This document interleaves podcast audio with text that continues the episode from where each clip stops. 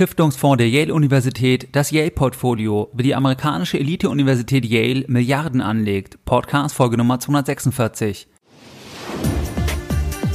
Herzlich willkommen bei Geldbildung, der wöchentliche Finanzpodcast zu Themen rund um Börse und Kapitalmarkt. Erst die Bildung über Geld ermöglicht die Bildung von Geld.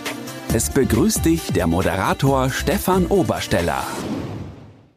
Herzlich willkommen bei Geldbildung, schön, dass du dabei bist. Jeden Sonntag erhalten mehrere tausend clevere Geldbilder meinen wöchentlichen Geldbildung-Newsletter, bereits seit mehreren Jahren, seit 2014 und pünktlich versendet wie ein Schweizer Uhrwerk jeden Sonntag. In dem wöchentlichen Geldbildung-Newsletter teile ich mit dir weitere Impulse, die dich, deine Geldbildung und vor allem dein Depot wirklich weiterbringen und die du nicht im Podcast und auch nicht auf meiner Webseite findest. In der Vergangenheit sprachen wir beispielsweise über das Thema, solltest du jetzt auf den Crash warten? Wie sind die Bewertungen jetzt zu beurteilen? Was hat Warren Buffett zuletzt gekauft? Was können wir davon lernen? Dann sprachen wir auch über das Thema der besten Direktbanken, besten Tagesgeldkonten oder über viele weitere spannende Themen, wie beispielsweise die neue Fondsbesteuerung, das Thema Bargeldbeschränkung, Bargeldobergrenze und so weiter.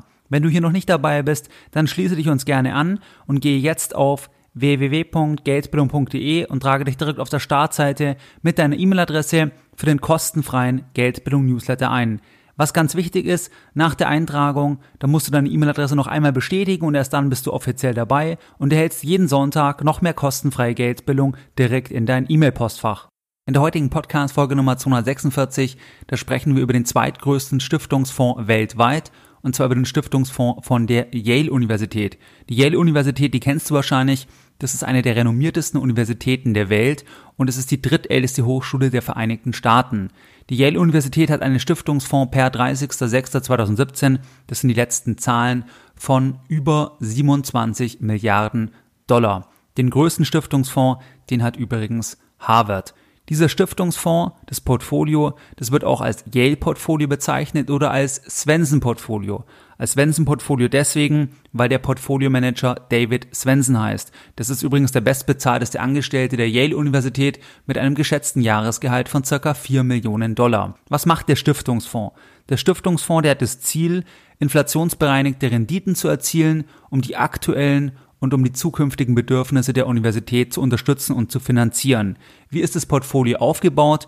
Die schreiben, dass das Portfolio strukturiert ist durch eine Kombination aus akademischer Theorie, das heißt so Themen wie Harry Markowitz und so weiter und einer Marktbeurteilung. Was die auch schreiben ist, was ich interessant finde, dass aus ihrer Sicht Investmentmanagement genauso viel Kunst ist wie Wissenschaft und deswegen für sie, also für die Yale-Universität, auch qualitative Überlegungen eine große Rolle spielen. Das finde ich sehr interessant, weil ich das genauso sehe. Ich sage ja öfters auch, dass Unternehmensbewertung oder jede Unternehmensbewertung mehr Kunst ist als Wissenschaft, weil jede Bewertung auf Annahmen basiert und die schreiben das auch, dass Kunst für sie ähm, oder dass das wie eine Kunst ist letzten Endes auch günstige oder gute Investments entsprechend zu finden. Ferner schreiben die folgendes, da möchte ich zwei, drei Sätze auf Englisch vorlesen. Ich übersetze es dann auch entsprechend für dich. Und zwar schreiben die, The definition of an asset class is quite subjective requiring precise distinctions where none exist. Das heißt, die Definition einer Anlageklasse ist aus deren Sicht ziemlich subjektiv, weil es Unterscheidungen erfordert, die gar nicht existieren. Weiter schreiben die, Returns and correlations are difficult to forecast. Das heißt, Renditen und Korrelationen sind schwierig zum Vorhersehen und das ist ja das Entscheidende, weil die werden ja verwendet, die Vorhersagen, um das Portfolio heute ideal optimal zusammenzustellen. Das machen ja alle so und es ist schwierig, wie die hier auch schreiben. Ferner schreiben die, Historical data provide a guide, but must be modified to recognize structural change and compensate for anomalous periods. Das heißt, die schreiben, dass letztlich historische Daten eine Orientierung liefern, aber modifiziert werden müssen, um strukturelle Veränderungen zu erkennen und auch entsprechend um Perioden zu entschädigen, die weit außerhalb der Normalverteilung sind. Weiter schreiben die Quantitative measures have difficulty incorporating factors such as market liquidity or the influence of significant low probability events. Das ist auch interessant, weil das heißt nichts anderes als dass quantitative Maßnahmen oder quantitative Messungen, Modelle, dass die Schwierigkeiten haben, Faktoren mit reinzunehmen, wie zum Beispiel Marktliquidität oder den Einfluss von signifikanten, aber unwahrscheinlichen Events. Das wären dann übrigens schwarze Schwan-Events, also das ist ja auch vom Taleb der, der Begriff, glaube ich, oder ich weiß nicht, ob er der Erfinder vom Begriff war. Auf jeden Fall gibt es ja das Buch auch Der schwarze Schwan. Das heißt, dass nicht vorhersehbare Events den größten Einfluss haben letzten Endes und die sind außerhalb der Normalverteilung, die sind in diesen fetten Enden, also in den Fat Tails. Und das schreiben die hier auch, dass das schwierig ist bei quantitativen Modellen, Maßnahmen und so weiter. Und das finde ich relativ interessant, diese Offenheit auch von, ähm, wie sie das beschreiben, eigentlich in ihrer Allokation. Was interessant ist, die hatten 1985 lediglich eine Milliarde Dollar an der Management also das war das Stiftungsvermögen und jetzt 30.06.2017 sind es ja über 27 Milliarden Dollar. Vielleicht als Einordnung, die waren in der Vergangenheit sehr erfolgreich, die legen aber gerade die letzten Jahre völlig anders an, auch gegenüber anderen Stiftungsfonds. Das heißt, die legen sehr, sehr viele illiquide Assets an, die legen überwiegend aktiv an, also die setzen nicht auf passive Anlagestrategien und dazu kommen wir gleich noch, wenn wir uns jede einzelne Anlageklasse genauer anschauen. Insgesamt setzen die auf acht Anlageklassen und auf die Anlageklasse Cash, wobei die sehr, sehr wenig in Cash investiert sind. Wenn wir uns die Renditen anschauen, dann war die Rendite im Jahr 2017 auf das gesamte Portfolio 11,3 Prozent, vielleicht noch zwei, drei Renditen der Vorjahre. 2016 erzielten die 3,4 Prozent, 2015 11,5 Prozent, 2014 20,2 Prozent, 2013 12,5 Prozent.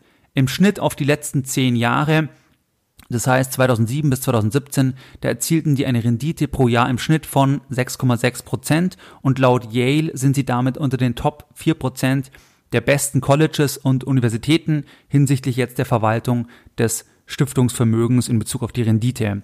Wie sieht die Asset Allocation aus? Die Asset Allocation, die geht auf acht Anlageklassen plus auf Cash und die hatten ja eingangs beschrieben, dass eine Anlageklasse, das ist gar nicht so einfach zu beschreiben, also es ist relativ sub subjektiv und die verwenden hier folgende ähm, Bezeichnungen oder folgende Anlageklassen, wie sie das dann ausweisen, und zwar einmal Absolute Return, dann Domestic Equity, Fixed Income, Foreign Equity, Leveraged Buyouts, Natural Resources, Real Estate, Venture Capital und Cash. Das heißt Absolute Return, das ist eine von denen selbst kreierte Anlageklasse. Domestic Equity ist Eigenkapital USA, zum Beispiel die Apple-Aktie würde darunter fallen. Dann Fixed Income sind Anleihen. Foreign Equity, das wären aus deren Sicht zum Beispiel Aktien ähm, aus Deutschland, die an der Börse notiert sind. Leverage Buyouts, das ist Private Equity. Natural Resources, da fallen bei denen Aktien von Mineralölunternehmen drunter und so weiter. Schauen wir uns gleich noch an. Real Estate ist selbsterklärend und Venture Capital. Was jetzt interessant ist, dass der größte Teil von diesen 27 Milliarden Dollar, der größte Teil steckt im Bereich Absolute Return und zwar mit über 25 Prozent.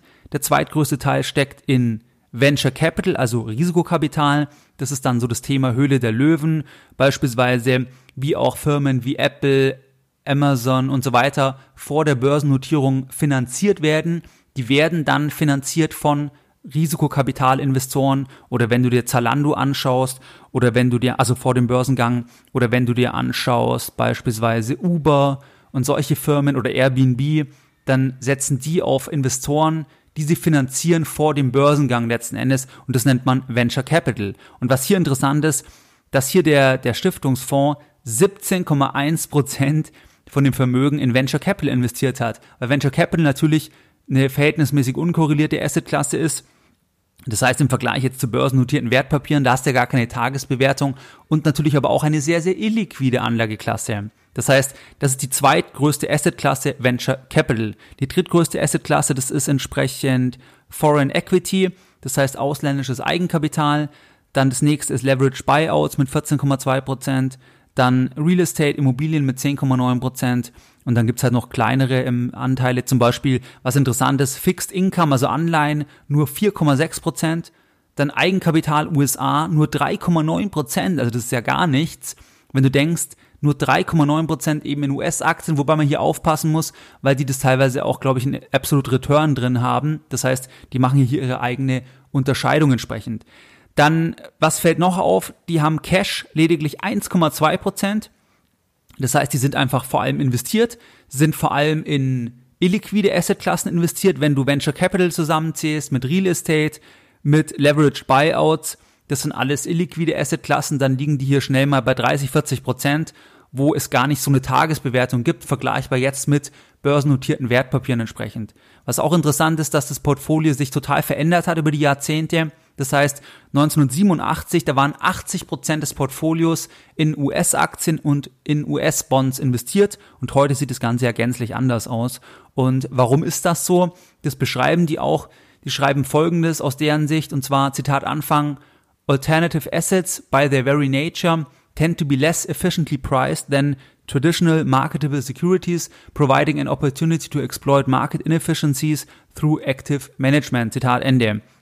Das heißt, die sagen einfach, dass alternative Assets aus ihrer Sicht von der Natur her, dass die weniger effizient bepreist sind gegenüber traditionellen handelbaren Wertpapieren, wie zum Beispiel eine Apple-Aktie, wie eine Amazon-Aktie, wie irgendeiner börsennotierten Aktie, weil da sind alle Informationen bekannt, jeder kann die jederzeit kaufen und da kann man nicht so leicht Ineffizienzen heben, weil der Markt sehr effizient ist und deswegen finden sie das interessant und da setzen sie auch auf aktives Management entsprechend. Das ist deren Erklärung, ist ein Stück weit nachvollziehbar, ist ja auch zum Beispiel bei Immobilien der Fall. Natürlich kannst du bei Immobilien Immobilien unter dem Marktwert kaufen, weil allein der ganze Prozess ja nicht so liquide ist. Also jede Immobilie ist ähm, unterschiedlich und je nachdem, in welcher Situation auch der Verkäufer ist und so weiter, wie gut er sich auskennt, wie schnell er verkaufen will, all das hat den Einfluss auf den Preis. Und es gibt halt nicht dieses Schild, wo genau der Ticker läuft, wie du es bei Aktien hast. Und deswegen sind Immobilien auch von der Bepreisung her weniger effizient.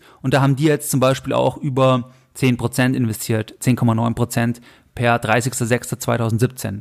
Wenn wir uns jetzt die einzelnen Assetklassen anschauen, damit wir mal anschauen, was steckt da dahinter, was beschreiben die da, weil die setzen vor allem auf aktive Strategien und die setzen vor allem auf illiquide Assetklassen. Das werden wir ja gleich noch sehen. Das heißt, die größte Assetklasse, das ist Absolute Return. Was ist das überhaupt?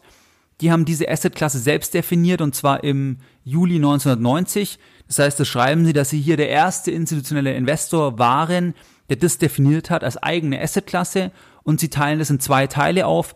Einmal in Event-Driven Strategies und dann in Value-Driven Strategies. Event-Driven Strategies, das sind Aktien von Unternehmen, ähm, die in spezifischen ähm, Situationen sind, zum Beispiel Fusion, Spin-off, Restrukturierung. Das heißt, auch hier stecken Aktien dahinter, aber warum auch immer definieren die das als eigene Anlageklasse. Das schreiben die auch eingangs, das hatten wir uns ja auch angesehen, dass äh, das Thema Assetklassen, dass das immer subjektiv ist, wie man eine Assetklasse definiert. Sie definieren das für sich aber als eigene Assetklasse. Einmal eben mit dem Teil Event-Driven und das andere, ist, äh, das andere ist Value-Driven. Und hier schreiben sie, dass es hier dann Assets sind oder Wertpapiere, wo der ökonomische Wert vom Marktwert abweicht. Das heißt, wo aus ihrer Sicht der innere Wert letztlich über dem Marktwert liegt. Das sind die zwei Strategien, also Event-Driven, Value-Driven und das nennen die dann unter oder fassen die zusammen unter dem Bereich Absolute Return. Ich verstehe es nicht hundertprozentig, ich finde es auch nicht so ideal, weil man weiß jetzt hier zum Beispiel natürlich gar nicht, welche Aktien von welchen Ländern, weil andererseits weisen sie ja auch aus, zum Beispiel Domestic Equity und Foreign Equity, aber Absolute Return ist ja auch Equity, aber sie weisen es als eigene Klasse aus. Aber es ist ihre Definition und natürlich müssen sie das auch gar nicht detaillierter ausweisen und es wird auch nicht gemacht in dem Report entsprechend, den ich dir auch verlinke. Dann das nächste Domestic Equity, also Eigenkapital, USA, also Aktien aus den USA. Hier ist es so, dass die schreiben, dass der durchschnittliche Stiftungsfonds über 20 Prozent in US-Aktien investiert ist und Yale will lediglich immer circa 4% investieren. Das ist so deren Ziel und Jetzt hatten die ja 3,9 Prozent zum 30.06.2017. Das heißt, das ist schon sehr, sehr interessant. Die wollen also wesentlich weniger in US-Aktien investieren gegenüber dem normalen Stiftungsfonds. Wobei, wie gesagt, man muss ein bisschen aufpassen, weil man weiß nicht, was genau bei dem Absolute Return noch alles dahinter steckt. Möglicherweise sind da auch US-Aktien oder ich weiß nicht, wie die das im, im Detail dann abgrenzen, weil sie das eben nicht ausweisen. Auf jeden Fall, sie investieren hier ausgewiesen nur sehr, sehr wenig in US-Aktien. Dann setzen sie trotz der hohen Markteffizienz, das schreiben sie auch, dass der Markt sehr effizient ist, setzen sie auf aktive Ansätze. Das heißt, dass sie aktive Manager suchen oder Fonds suchen und dort dann entsprechend investieren, finde ich auch interessant, weil ja, normalerweise könnte man das ja dann zum Beispiel auch über, über ETFs ähm, abbilden, aber sie sehen das hier ähm, anders, beziehungsweise wählen trotzdem aktive Ansätze. Dann, wenn wir uns Fixed Income anschauen, also Anleihen, dann ist es so, dass ähm, Der durchschnittliche Stiftungsfonds, das schreiben die hier circa 12,5% in Anleihen investiert ist und Yale will lediglich 7,5% in Anleihen und in Cash investieren und sie schreiben auch, dass sie generell nicht besonders interessiert sind äh, für diese Anlage oder kein Interesse haben an dieser Anlageklasse, weil es einfach die geringste erwartete Rendite aufweist und sie schreiben auch, dass Anleihenmärkte sehr effizient sind und sie managen die Bonds, die Anleihen, die sie halten, selbst. Also sie setzen auf die eigene Kompetenz und nicht auf externe Manager. Dann schauen wir uns Foreign Equity an.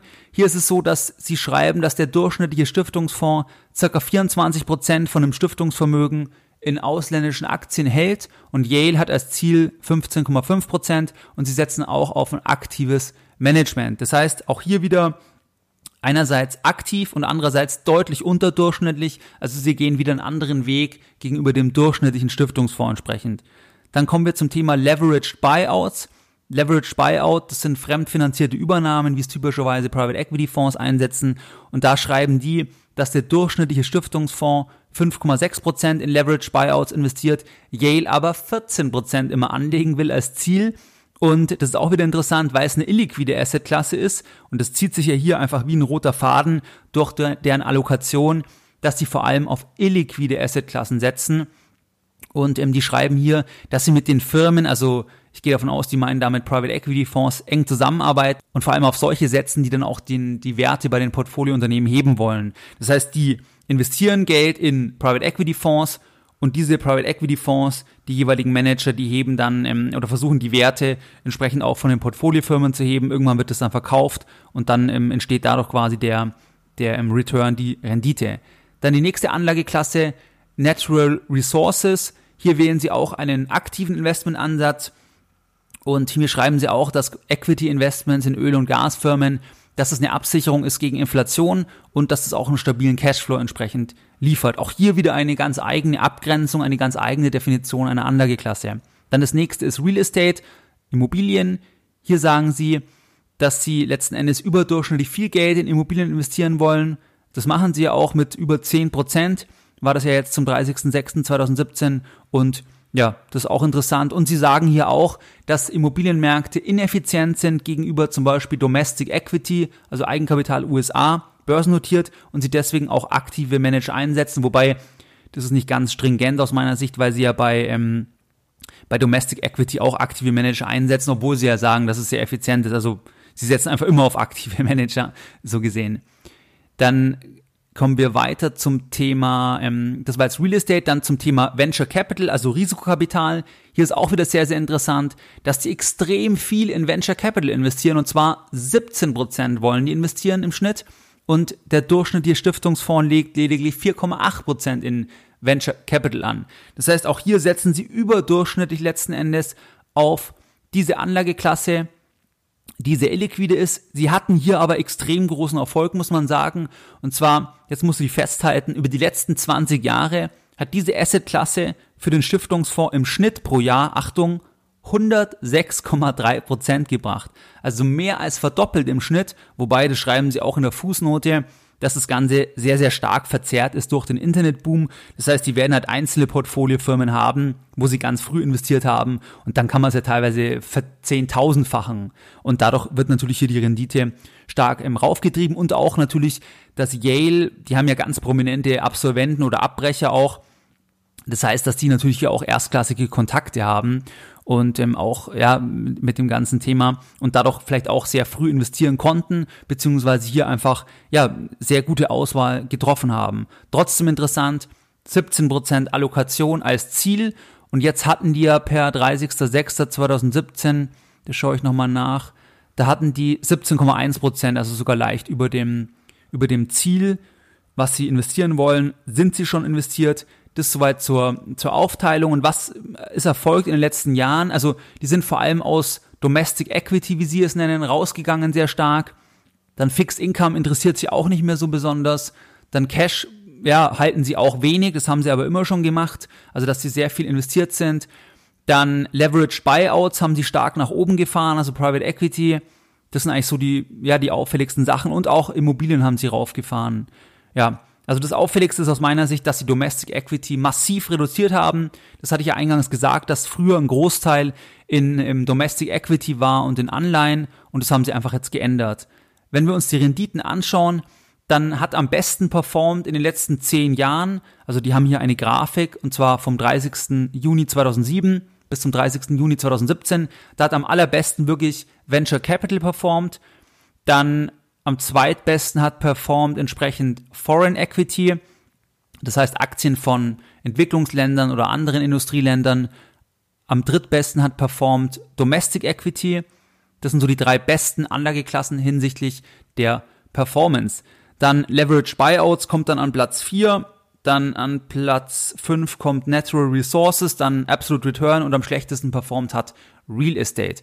Die haben hier auch einen Ausweis in der Grafik jeweils quasi den, die Rendite von, von Yale, dann gegenüber dem aktiven Benchmark und gegenüber dem passiven Benchmark, da beschreiben die auch, wie sie das wählen und so weiter. Und da haben die das fast immer ausperformt, wobei da müsste man sich das im Detail anschauen, weil es ist oft sehr schwierig, wirklich den richtigen Benchmark letzten Endes zu wählen. Aber das soweit zu den einzelnen ähm, Renditen. Was auch sehr, sehr interessant ist, und zwar, dass der Fonds während der Finanzkrise mehr als 20 Prozent verloren hat. Das heißt, er konnte sich dem Ganzen nicht entziehen. Und dann hat auch der Fondsmanager sehr, sehr viel Kritik bekommen von der Öffentlichkeit, weil er ja vor allem in illiquide Anlagen investiert. Und das ist natürlich dann sehr schwierig. Und dann wurde die Kritik laut, dass Svensson, also der Fondsmanager, dass der das finanzielle Überleben der Universität aufs Spiel gesetzt hat, weil er halt so stark in illiquide Assets investiert war oder ist. Und weil die natürlich dann während einer Krise, wenn eh die Liquidität geringer ist, schwer liquidiert werden können und dann eigentlich, ja, das teilweise sein kann, dass man es gar nicht verkaufen kann. Und ähm, da hat er also auch über 20 Prozent verloren. Und trotzdem haben wir gesehen, dass in den letzten zehn Jahren die Rendite ordentlich war, jetzt aber auch nicht total ähm, spektakulär. Aber man muss immer schauen, gegen was vergleicht man es halt entsprechend. Was waren jetzt die Lessons learned in der heutigen Podcast-Folge Nummer 246? Deine Lessons learned in der heutigen Podcast-Folge. Die heutigen Lessons learned waren, dass wir uns diesen Yale-Fonds angeschaut haben. Das ist der zweitgrößte Stiftungsfonds der Welt. Die haben das Ziel, die Universität zu finanzieren, die Bedürfnisse gegenwärtig und zukünftig und dass sie eine Rendite, entsprechend eine inflationsbereinigte Rendite erzielen, die das Ganze ermöglicht. Dann ist es so, dass die auf acht Anlageklassen setzen und auf Cash, wobei Cash nur sehr, sehr wenig. Die hatten ja nur eine Cashquote von 1,2 Prozent per 30.06.2017. Ansonsten waren die anderen Anlageklassen Absolute Return, Domestic Equity, Fixed Income, Foreign Equity, Leverage Buyouts, Natural Resources, Real Estate und Venture Capital. Und man sieht, dass die sehr, sehr stark auf illiquide Assets setzen. Das heißt, es ist sehr, sehr abweichend von anderen Stiftungsfonds, dass die sehr, sehr stark investiert sind. Die Cashquote ist sehr, sehr gering dass sich das ganze Portfolio sehr stark verändert hat. Das heißt 1987, da waren 80 Prozent des Portfolios in US-Aktien und in US-Bonds. Das hat sich extrem verschoben. In den letzten zehn Jahren haben die im Durchschnitt, also von 2007 bis 2017, eine Rendite von 6,6 Prozent pro Jahr erzielt. Sie waren damit laut Yale unter den Top 4 Prozent der besten Colleges und Universitäten. Das waren eigentlich die Themen und ähm, ja, interessant, wie gesagt, illiquide Assets, die setzen primär auf aktive Ansätze, keine ETFs, keine passiven Ansätze. Das meiste machen sie sogar mit externen Managern. Das war ja nur jetzt beim Thema Fixed Income, da haben sie ein bisschen oder geschrieben, dass sie das selbst machen. Und als Anleger kannst du davon lernen. Diversifikation. Es gibt nicht die linearen Renditen, weil man sieht hier auch große Schwankungen bei der, bei der jährlichen Performance. Man sieht zum Beispiel auch, dass die 2009, da hatten die auch über 20 Prozent verloren. Dann war gleich sehr, sehr viel Kritik. Und auch bei der nächsten Krise, da werden die auch darunter leiden, weil die halt voll investiert sind und diese Assets werden auch im Wert dann entsprechend fallen. Aber es ist die Voraussetzung, investiert zu sein, damit man halt im Durchschnitt diese 6,6 Prozent erzielen kann, die ja trotzdem weit über dem sind, was jetzt eine, zum Beispiel eine Staatsanleihe entsprechend in den USA bringt. Wie du es gewohnt bist, möchte ich auch die heutige Podcast-Folge wieder mit einem Zitat beenden und heute ein Zitat von einem griechischen Philosophen und zwar von Demokrit. Mut steht am Anfang des Handelns, Glück am Ende. Mehr Informationen zu Themen rund um Börse und Kapitalmarkt findest du unter www.geldbildung.de. Und immer daran denken, Bildung hat die beste Rendite.